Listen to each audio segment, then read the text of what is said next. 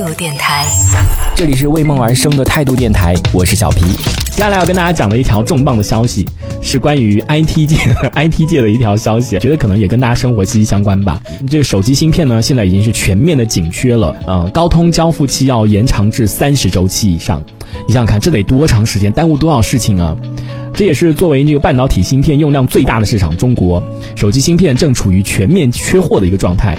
手机供应链的人士表示呢，高通的全系列物料交货周期已经延长至三十个周期以上，还有比如说蓝牙芯片、音这个音频的芯片交付周期都达到了三十三周以上，包括一些我们的手机，比如说华为、OPPO、vivo 这些厂商呢，目前都是在加大手机的备货数量，所以呢，我觉得可能跟大家息息相关的会会影响到以后我们买手机会不会 会不会涨价的这样的一个问题啊，可能以后就越来越贵了这个手机，因为。交付不出来啊！对于这个新手机的发布啊什么的，都是会有很大的影响的。我希望是不要不要影响到我们手机的价格。但是现在手机的价格真的是太贵太贵了，我真的是觉得手机正常的合理的价位，我觉得三千块钱，就是四千块钱以下，我觉得已经是接受我的就是接受能力的极限了。超过四千块钱，我都觉得这个手机是溢价了。听到说我们已经涨价了，每半年涨一次，所以你现在用的是什么手机？像这苹果手机已经一部手机已经要将近一万块钱，一万多了，可能都一万块钱左右了，只是一部手机而已，要一万块钱，我就觉得这这不是一个工具吗？这一个工具的话要一万块钱，这个真的是我觉得已经 太难接受了，所以就感觉好像很多溢价。希望就是我们这个国产芯片能够早日的研发成功。我确实啊，我是觉得。一定要这种完整的产业链，一定要掌握在自己的手中，这样的话就不会被别人卡脖子，对不对？所以希望我们这国产芯片能够早日的研发成功。哎，其实大家能不能这个样子啊？这样我我自己是完全能够接受的。比如说现在我们什么三纳米的芯片我们研究不出来，我们现在可以研究出十二纳米的芯片，对不对？好像以前是看看新闻说我们可以研我们可以造十二纳米的芯片，那我们就用十二纳米芯片手机不就好了吗？你就不要追求那么多性能啊，对不对？你不要追求那么快啊，你想想看。就给你一部那个，就回到五年前，五年前的手机你不能用吗？对不对？就我们有别的产业链呢，可以就是你知道什么微信啊，什么其他的一些社交软件，我们大部分用的都是自己的国产的社交软件，对不对？让这些社交软件改进啊，改回到五年前的水平不就好了吗？是不是？多么容易的一件事情啊！只要我们全民 一起努力，没有什么我们办不到的事情。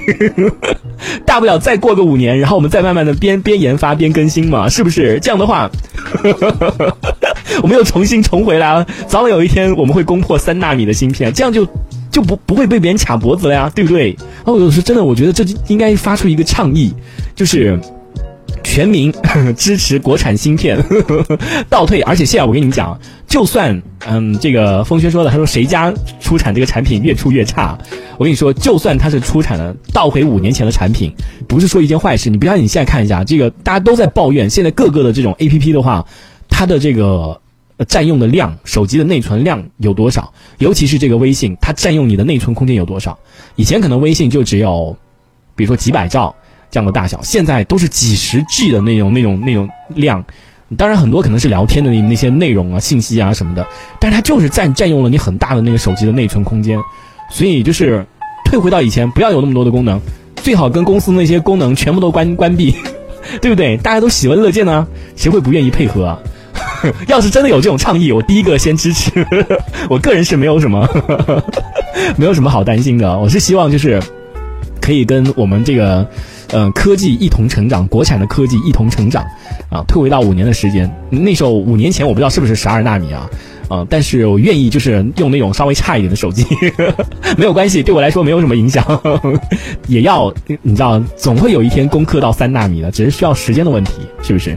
所以希望大家有，也，哎呀，我不知道啊，如果真的有的话，希望大家一起，我们全民配合，没有什么过不去的坎，嗯。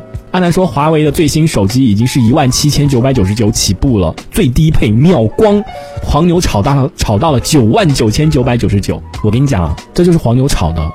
我跟你说，个人没有谁会去买的。没有哪个傻子会买这么贵的手机，九万九千九百九十九去买一部手机，我觉得没有哪个傻子会去做这件事情。我知道你说的肯定就是那什么折叠屏幕的，对于我来说这没没什么用。我希望大家真的放下思想包袱，手机它只是一个通讯的工具而已。现在就是你知道整个把这个手机放在一个很重要的位置是什么呢？就是因为有各种各样的这种东西都往手机里堆，都往手机里塞。你说它当然就会超负荷的这些运作，所以它就它就要求这个手机的功能越来越强大。它现在已经不是手机了，不单单是手机了，它就变成一样你的生活，它不是一样工具了。现在应该我们要反思的是，手机到底是一个什么样的什么样的东西？这一小节我们暂时先聊到这里。喜欢我们节目的朋友，别忘了订阅关注。这里是为梦而生的态度电台，我是小皮，我们下次接着聊。哦，态度电台。